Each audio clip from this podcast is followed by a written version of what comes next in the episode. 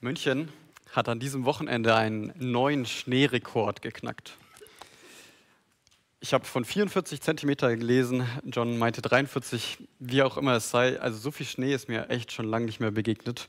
Und es war heute wirklich ein Akt von Arbeit, äh, das Auto frei zu schaufeln, um hierher zu kommen. Ja, oftmals halten wir Menschen uns für so mächtig und als hätten wir alles unter Kontrolle. Und dann muss so ein Schneesturm kommen und wir merken, irgendwie haben wir gar nichts unter Kontrolle. Bus fährt nicht mehr, Bahn fährt nicht mehr, Flüge werden gecancelt und selbst der FC Bayern kann nicht spielen. Wir neigen ganz schnell zu Selbstüberschätzung und so ein Schneesturm, glaube ich, tut uns manchmal ganz gut und holt uns zurück ähm, in die Realität. Der Psalm 2, der zeigt uns auch, dass in einem noch viel größeren und tiefgreifenden Sinn, der handelt von Menschen, die meinen, ohne Gott auskommen zu können und gegen ihn aufbegehren zu können. Und auch das ist eine Form von Selbstüberschätzung. Wir starten heute in eine kurze Reihe durch fünf Psalme bis Weihnachten. Und diese Psalme, die handeln von, ja, von äh, Jesus Christus. Sie sprechen prophetisch darüber, wer er ist und was er tun wird. Schlag doch gemeinsam äh, die Bibel auf, Psalm 2. Lass uns den lesen. Die Psalmen findest du in der Mitte der Bibel in den ausliegenden Bibeln auf Seite 537.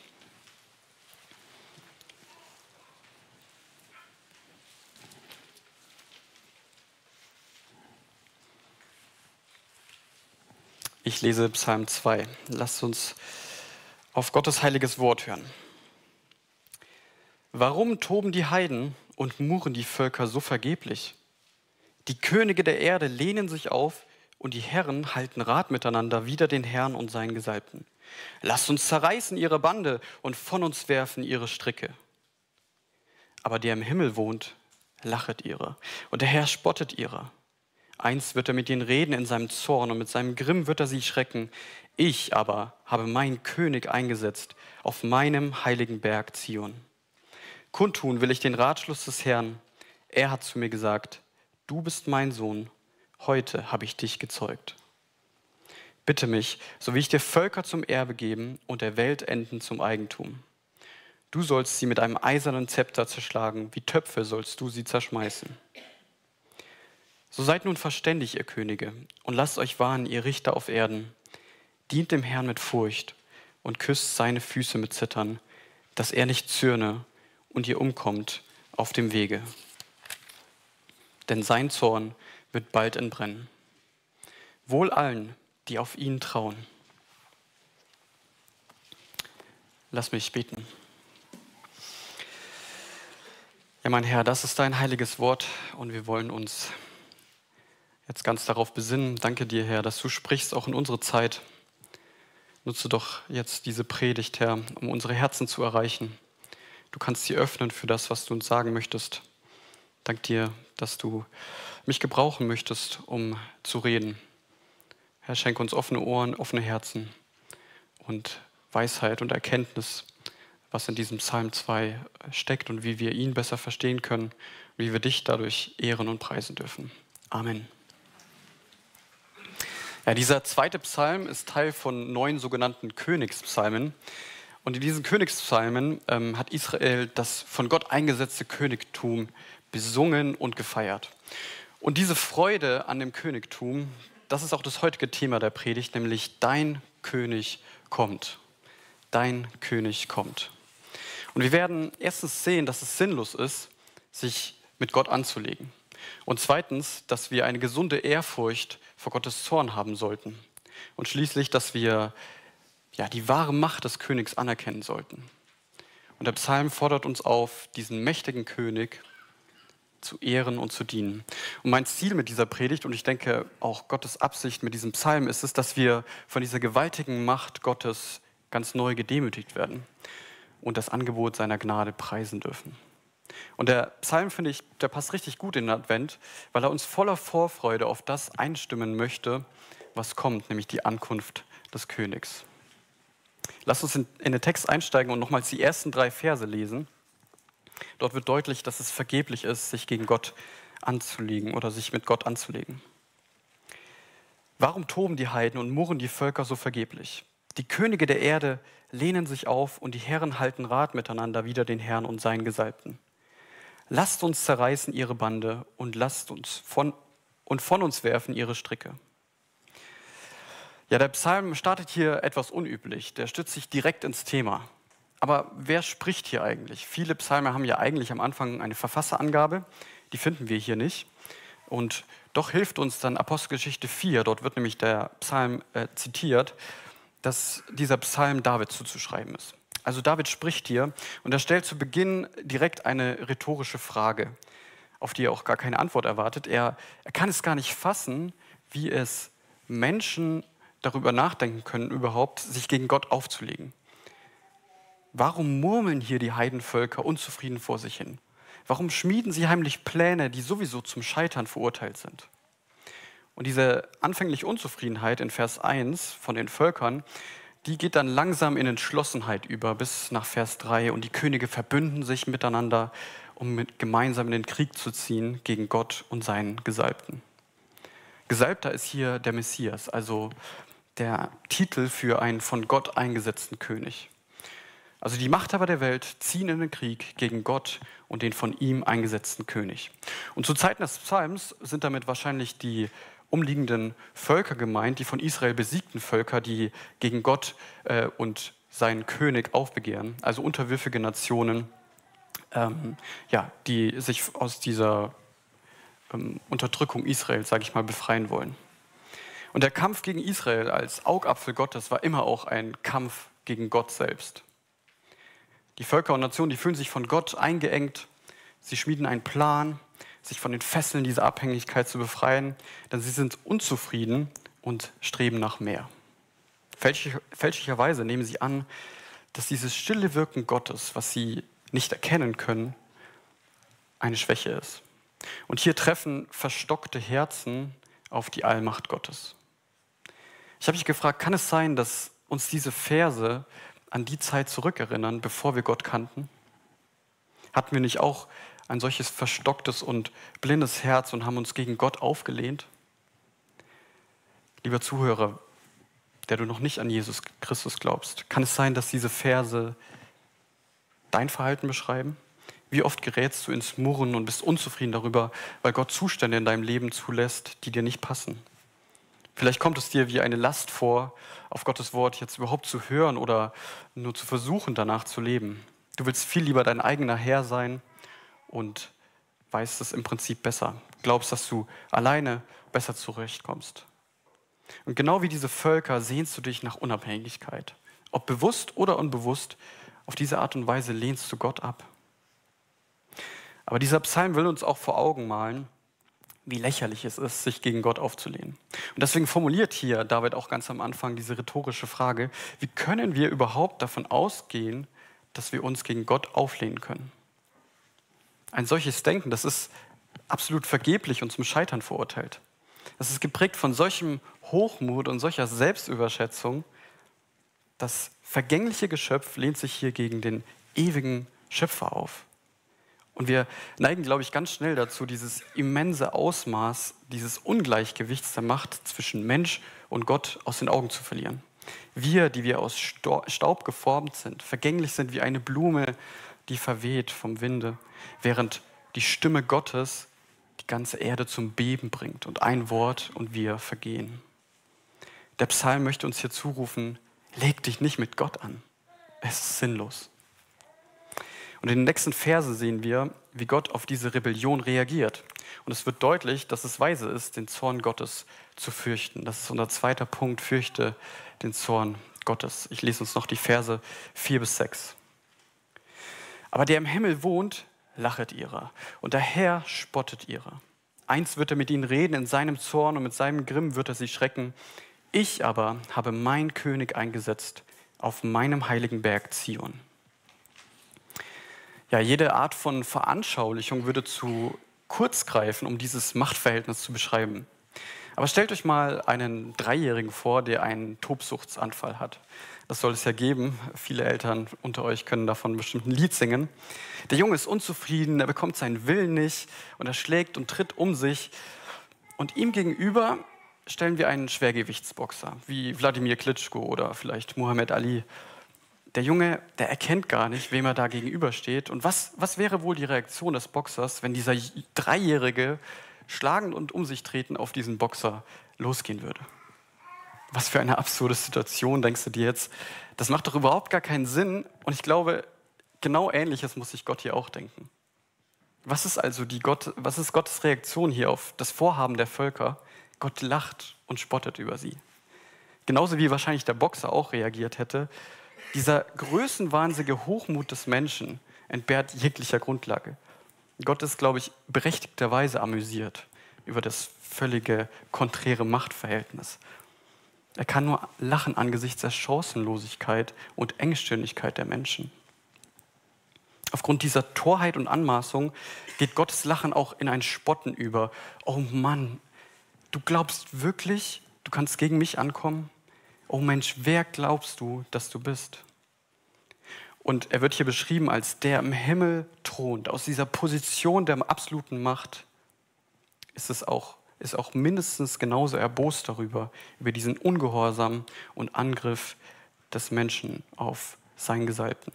Und in glühendem Zorn versetzt er hier die Nation in Schrecken, heißt es. Seine Stimme hat das letzte Wort. Und er betont mit Nachdruck, dass er selbst seinen König eingesetzt hat und ihn somit legitimiert hat. Dieser König, der agiert als Stellvertreter Gottes und ist von Gott selbst autorisiert. Wer sich also mit dem gesalbten König anlegt, legt sich mit Gott selbst an. Und ich glaube, das darf auch ein guter Ratschlag an uns sein, Wage es nicht, dich gegen Gott zu stellen oder zu meinen, unabhängig von ihm agieren zu können. Das ist absolut zwecklos. Egal wie mächtig du auch hier auf dieser Welt bist, du bist der Macht und Autorität Gottes immer unterworfen. Und auch wenn es nicht so scheint, Gott hat immer die Kontrolle und die Oberhand. Gegen das Vorhaben Gottes, gegen den Entschluss, den er gesetzt hat, kann niemand etwas dagegen tun. Und er wird es ganz genauso so durchführen, wie er es auch verheißen hat. Und vielleicht müssen wir uns neu vor Augen malen, mit wem wir es hier eigentlich zu tun haben. Gott ist ein ewiger Gott. Er ist ein unveränderlicher Gott. Auch heute noch lacht er über die Rebellion gegen ihn. Er spottet, wenn wir ihm mit blindem Hochmut begegnen. Und er ist auch berechtigt, uns in heftigem Zorn zu begegnen, wenn wir meinen, uns gegen ihn und seinen Gesalbten stellen zu müssen. Sein Zorn versetzt auch heute noch ganze Nationen in Schrecken. Und wir sollten uns dafür hüten, Gott zum Zorn zu reizen. Vielleicht müssen wir unser Gottesbild von der Bibel her korrigieren lassen und uns erneut unter den eifersüchtigen Gott demütigen. Dieser eifersüchtige Gott, der niemand anderen neben sich duldet. Verehrung und Anbetung gehören ihm allein. Und vielleicht müssen wir uns neu in Erinnerung rufen, wie furchteinflößend sein Zorn ist. Mose schreibt darüber im Psalm 90, wer aber erkennt wirklich, wie gewaltig dein Zorn und dein Grimm ist? Wer begreift, welche Ehrfurcht dir gebührt? Lehre uns bedenken, dass wir sterben müssen, auf dass wir klug werden. Ja, lasst uns weise sein, lasst uns weise werden und den Zorn Gottes fürchten.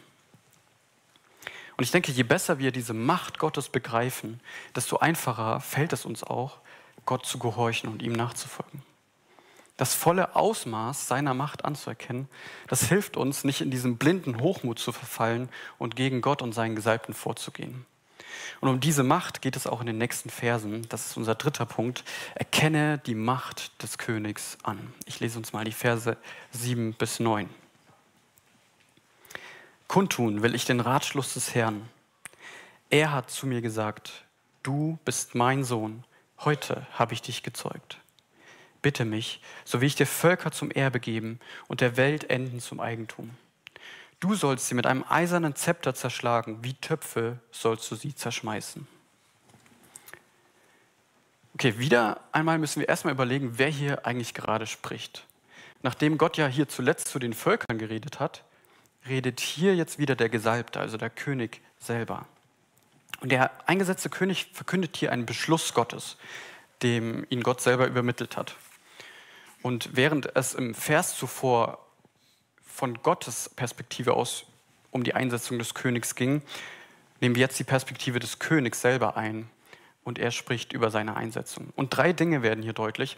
Zum einen ist der König von Gott als Sohn eingesetzt. Und weiter ist ihm die Herrschaft über die Enden der Erde gegeben. Und zuletzt dann auch hat er die Richtergewalt über alle Völker. Und es könnte gut sein, dass dieser Psalm damals verlesen worden ist, als ein neuer israelitischer König eingesetzt worden ist und gekrönt worden ist. Und es war auch ganz üblich, dass der König als Sohn Gottes bezeichnet worden ist. Diese, dieser Titel bedeutet letztendlich, dass der König als Stellvertreter Gottes auf Erden eingesetzt worden ist. Und doch scheint mehr dahinter zu stecken, denn dieser Vers 7, dem kommt eine besondere Aufmerksamkeit zu, weil er des Öfteren im Neuen Testament von den Aposteln zitiert wird. Und in diesen Zitaten wird der Gesalbte Gottes, dieser König, dieser Sohn Gottes, mit Jesus Christus gleichgesetzt. Er ist die wahre Erfüllung dieser Verheißung, der wahre Sohn Gottes. Wer das nachlesen möchte, der kann gerne sich Hebräer 1, Vers 5 und Hebräer 5, Vers 5 notieren. Ihr findet solche Parallelstellen auch immer in den Randbemerkungen eurer Bibel, also zum Beispiel jetzt auch in den vorliegenden Bibeln unten sind die angemerkt. Und ganz spannend ist die Frage, auf wann sich dieses heute gezeugt in Vers 7 bezieht. Wann wurde denn Jesus von Gott auf diesem heiligen Berg Zion eingesetzt? Da finden wir die Antwort in einer weiteren Parallelstelle im Neuen Testament, nämlich in Apostelgeschichte 13. Dort schreibt äh, Lukas und ähm, schreibt von der Predigt des Paulus. Dort ähm, sagt Paulus, wir verkündigen euch die Verheißung, die an den Väter ergangen ist, dass Gott sie uns, ihren Kindern, erfüllt hat. Wodurch? Indem er Jesus auferweckte, wie dann im zweiten Psalm geschrieben steht, Zitat, Du bist mein Sohn, heute habe ich dich gezeugt. Also Paulus zieht hier eine Verbindung. Worauf bezieht sich also diese Zeugung von Jesus Christus auf seinen Tod am Kreuz und seine Auferweckung? Jesus Christus, der Sohn Gottes, wurde Mensch und lebte auf dieser Erde. Das ist Weihnachten, das feiern wir bald. Doch anders als wir war er Gott in allem gehorsam und lebt ein perfektes, sündloses Leben. Und aus Liebe zu uns, aus Liebe zu uns Menschen, stellt er sich freiwillig zur Verfügung, für unsere Schuld die Strafe zu tragen. Der Gerechte gibt sein Leben für die Ungerechten. Und für jeden, der daran glaubt, gilt das beste Tauschgeschäft der Welt. Jesus starb am Kreuz, damit unsere Schuld bezahlt ist und wir seine Gerechtigkeit angerechnet bekommen. Und als Jesus auferstand, Tod und Teufel besiegte und allen Widersachern trotze, in genau diesem Moment wurde er vom Vater als gesalbter König eingesetzt. Seit diesem Moment ist ihm alle Macht gegeben, im Himmel und auf Erden. Seit diesem Moment thront er als Herr aller Herren zur Rechten seines Vaters. Und deshalb wird Psalm 2 auch als messianischer Psalm betitelt. In einem ersten Sinn spricht Psalm 2 von David oder einem Erben Davids als tatsächlichen israelitischen König. Aber in einem viel größeren und weiteren Sinne ist David nur ein Vorschatten auf Jesus. Jesus ist der wahre König. Und das, was sich in David und seinen Erben noch nicht erfüllt hat, das erfüllt sich dann in Gänze in Jesus Christus. Beispielsweise in Vers 8, dass Jesus alle Nationen zum Erbe gegeben sind und er über die ganze Erde regiert. Und auch wenn wir das jetzt noch nicht sehen, so ist das jetzt auch schon wahr. Jesus beteiligt uns in diesem Prozess, als er gesprochen hat in Matthäus 28 zu seinen Jüngern, mir ist gegeben alle Macht im Himmel und auf Erden. So geht nun hin und macht zu Jüngern alle Völkern. Aber es bleibt nicht nur dabei. Dem König Jesus ist nicht nur die Herrschaft über die ganze Erde gegeben, sondern eben auch das Gericht über die Völker. Er hat die Macht, ganze Nationen zu zerstören. Und es ist sein Auftrag, wie es hier steht, eines Tages sie wie Tonver Tongefäße zu zerschmettern. Es braucht nicht viel Kraft, um ein Tongefäß zu zerschmettern. Das zeigt auch, wie mächtig Jesus Christus ist. Und ich fürchte, es könnte uns besonders in der Weihnachtszeit schwerfallen, diese volle Tragweite der Macht Jesu zu erkennen. Weil überall begegnen uns Darstellungen von Jesus als dem kleinen, hilflosen Baby in der Krippe. Und ja, es ist wahr, Gott wurde Mensch und hat sich erniedrigt. Aber dabei bleibt es ja nicht. Und wenn wir eine vorausschauende Perspektive einnehmen, dann begegnet uns ein ganz anderes Bild von Jesus. Schlag doch gerne mit mir einmal eben Offenbarung 19 und die Verse 11 bis 16 auf. Die würde ich gerne mit uns lesen. Offenbarung 19, Verse 11 bis 16.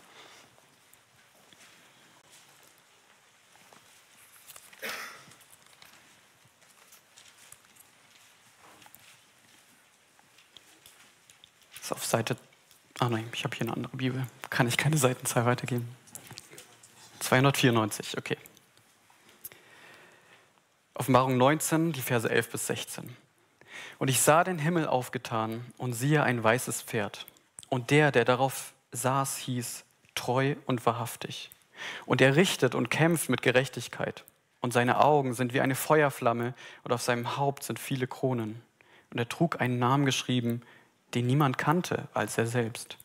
Und er war angetan mit einem Gewand, das mit Blut getränkt war. Und sein Name ist das Wort Gottes.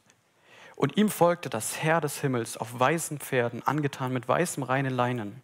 Und aus seinem Mund ging ein scharfes Schwert, dass er damit die Völker schlage. Und er wird sie regieren mit eisernem Stabe, und er tritt die Kelter voll vom Wein des grimmigen Zornes Gottes, des Allmächtigen, und trägt einen Namen geschrieben auf seinem Gewand und auf seiner Hüfte, König aller Könige und Herr aller Herren.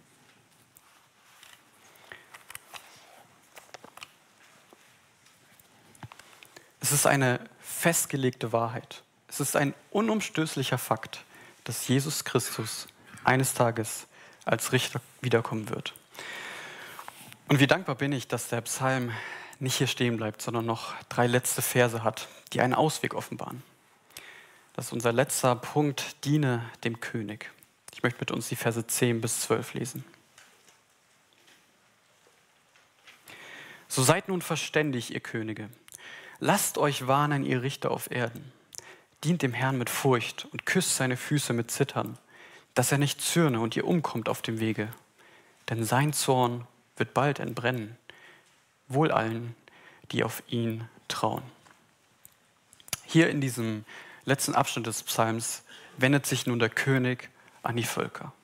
Dieser König, dem alle Macht gegeben ist. Ganz im Speziellen an Könige und Richter. Ihr Herrscher, seid klug, lasst euch zurechtweisen, lasst euch warnen und kehrt um.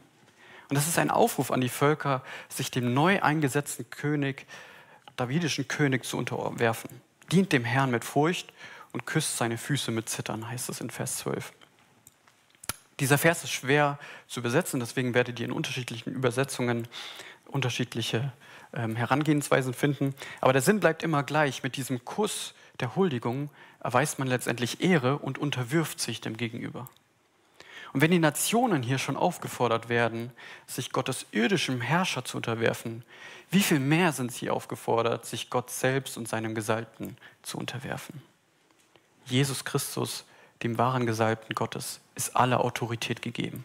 Und er hat die Macht und das Recht, jederzeit mit Leichtigkeit diejenigen zu zerschlagen, die gegen ihn aufbegehren.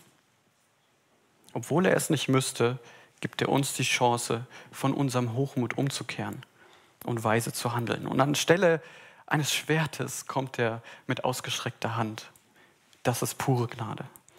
Und das einzig Sinnvolle ist, die eigene Schwachheit, die eigene Torheit anzuerkennen im Angesicht dieser Macht und einzugestehen, dass man sich dem König unterwirft.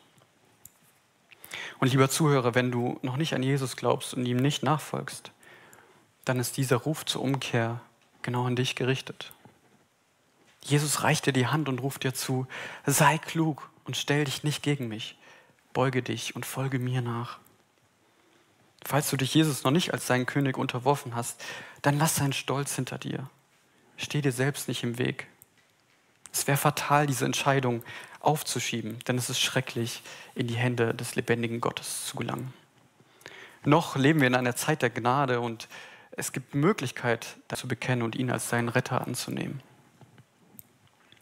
Doch wer dieses Gnadenangebot ausschlägt und sich weiterhin gegen Gott stellt, der darf sich dann auch nicht wundern, wenn er berechtigterweise durch den Zorn Gottes vernichtet wird. Wir lesen, denn mit einem Mal entbrennt sein Zorn, von jetzt auf gleich. Wir werden es gar nicht kommen sehen. Wir wissen nicht den Tag noch die Stunde, wenn Jesus Christus als Richter wiederkommen wird. Aber wenn die Stunde des Gerichts da ist, gibt es keinen Aufschub mehr. Und lieber Christ, für uns sind die Verse eine Erinnerung daran, Jesus in Demo zu dienen und ihm zu gehorchen. Und immer wieder neu unser ganzes Leben ihm zu unterwerfen. Wie häufig fragst du Gott danach, was er mit deinem Leben vorhat? Und wie oft beten wir, dass er uns gebrauchen soll, wie er es will? Wer bereit sein möchte, jemand anderem zu dienen, der muss sein Ich hinten anstellen und fragt eher, wie kann ich dem anderen helfen? Wie kann ich das tun, was der andere möchte? Wenn du Jesus dienen möchtest, dann musst du sterben. Du lebst nicht mehr für dich, sondern für Jesus allein. Und darin, darin liegt so viel Freude und Erfüllung. Jesus will das Beste für dich. Und ganz egal, wie dein Dienst auch bei dir aussehen mag, ob du dich als Kind deinen Eltern unterordnest, ob du kranke Geschwister besuchst, ob du evangelistisches Material verteilst oder in der Gemeinde putzt oder den Nachbarn zum Kaffee einlädst. Unser Dienst darf voller Freude und in Ehrfurcht geschehen. In Ehrfurcht, weil Jesus alles hat und nichts mehr braucht. Und voller Freude, weil wir in Jesus alles haben, was wir brauchen. Der Psalm endet mit einer ganz kurzen Seligpreisung und einem fröhlichen Lobpreis seiner Gnade. Alle, die dem König vertrauen, die bei ihm Zuflucht und Schutz finden, die sind gesegnet und können sich glücklich schätzen. Preist dem Herrn, ihm sei alle Ehre. Und auch wenn es vielleicht auf den ersten Blick nicht so scheint, ist der zweite Psalm eine hoffnungsvolle Adventbotschaft.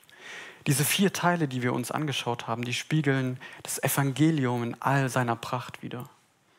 So begegnet uns im ersten Abschnitt die Auflehnung gegen Gott, die Sündhaftigkeit des Menschen. Niemand von uns sucht von sich heraus Gott.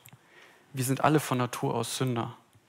Und im zweiten Abschnitt wird uns dann der Zorn Gottes und die Heiligkeit Gottes vorgestellt. Ein gerechter Gott kann und wird Sünder bestrafen.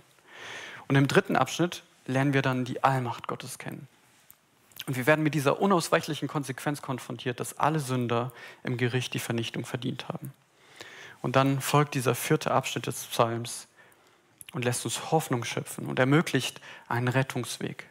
Jesus fordert uns auf, umzukehren, ihn zu ehren und ihm zu dienen. Denn gesegnet und glücklich sind alle, die ihm vertrauen und bei ihm Schutz suchen. Alle, die Jesus nicht glauben, werden im letzten Gericht durch seinen fürchterlichen Zorn auf ewig verloren gehen. Ja, das ist wahr. Der König kommt. So lasst uns diese Warnung ernst nehmen und uns demütigen vor dieser gewaltigen Macht Gottes. Und lasst uns genauso voller Freude dieses Angebot der Gnade preisen. Lasst uns besonders in der Adventszeit daran erinnern, dass dieser Richter der Welt, dieser Retter der Welt, dieser Gesalbte Gottes wiederkommen wird. Ja, dein König kommt. Amen. Ich bete noch mit uns. Wer kann, darf gerne dazu aufstehen.